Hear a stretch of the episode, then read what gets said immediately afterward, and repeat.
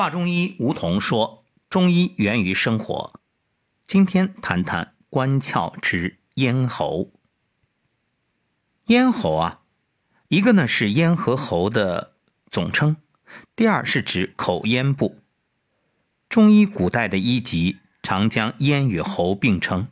咽喉思饮食、行呼吸、发声音。咽喉的解剖形态。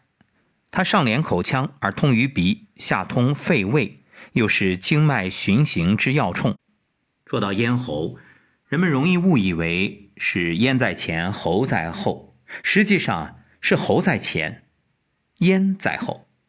喉在前连于气道和声门，称作喉咙，通于肺脏，为肺之系；而咽在后，接于食道，直贯胃腑，为胃之系。故曰：喉乃肺之系，咽者。胃之系也。咽又叫翼或者咽翼，一个是指口腔后部，是饮食和呼吸的共同通道。咽喉者，水谷之道也；喉咙者，气之所以上下者也。那么现代解剖学的咽可分为鼻咽部、口咽部、喉咽部。第二是指食道。再说说咽喉的生理功能。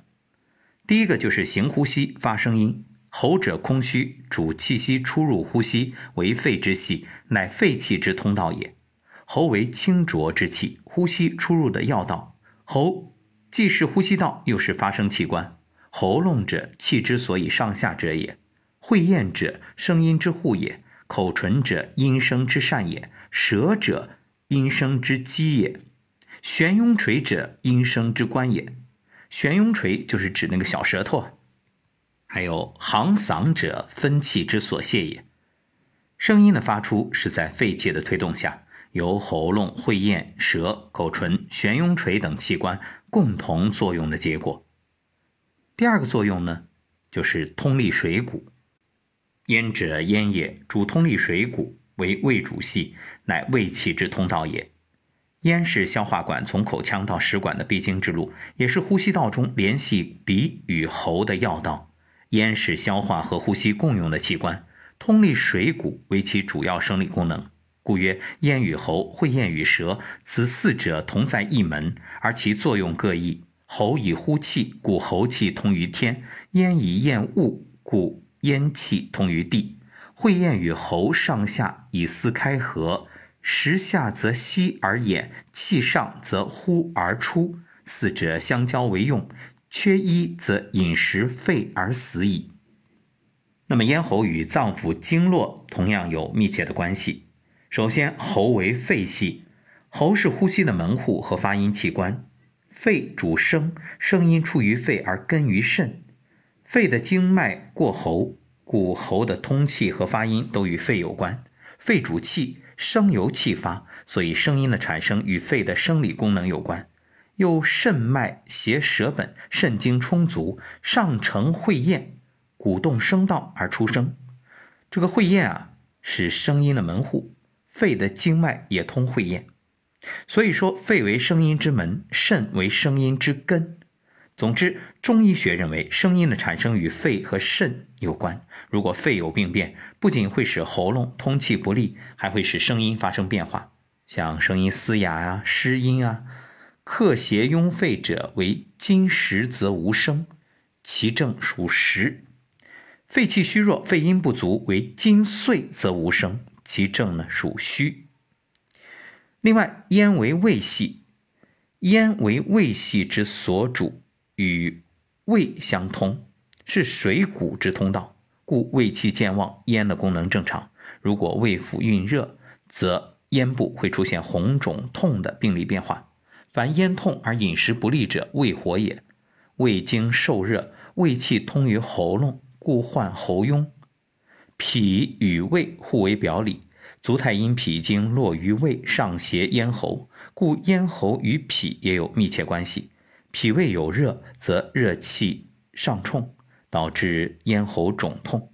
由于脾胃疾病多反映于咽喉，故有喉咙者脾胃之后也的说法。第三呢，就是咽喉与其他脏腑。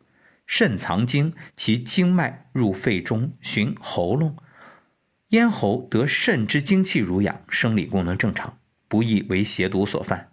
若因肾虚精亏，咽喉失于濡养，则容易病变。肾水不能潮润咽喉，故其病也。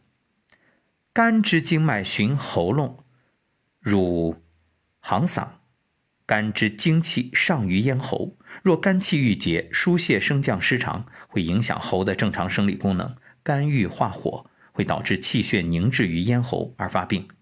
厥阴中者，中热易干，可见咽喉与肝肾有密切的关系。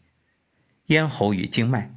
咽喉是经脉循行交汇之处，在十二经脉中啊，除了手厥阴心包经和足太阳膀胱经间接通于咽喉之外，其余经脉是直接通达。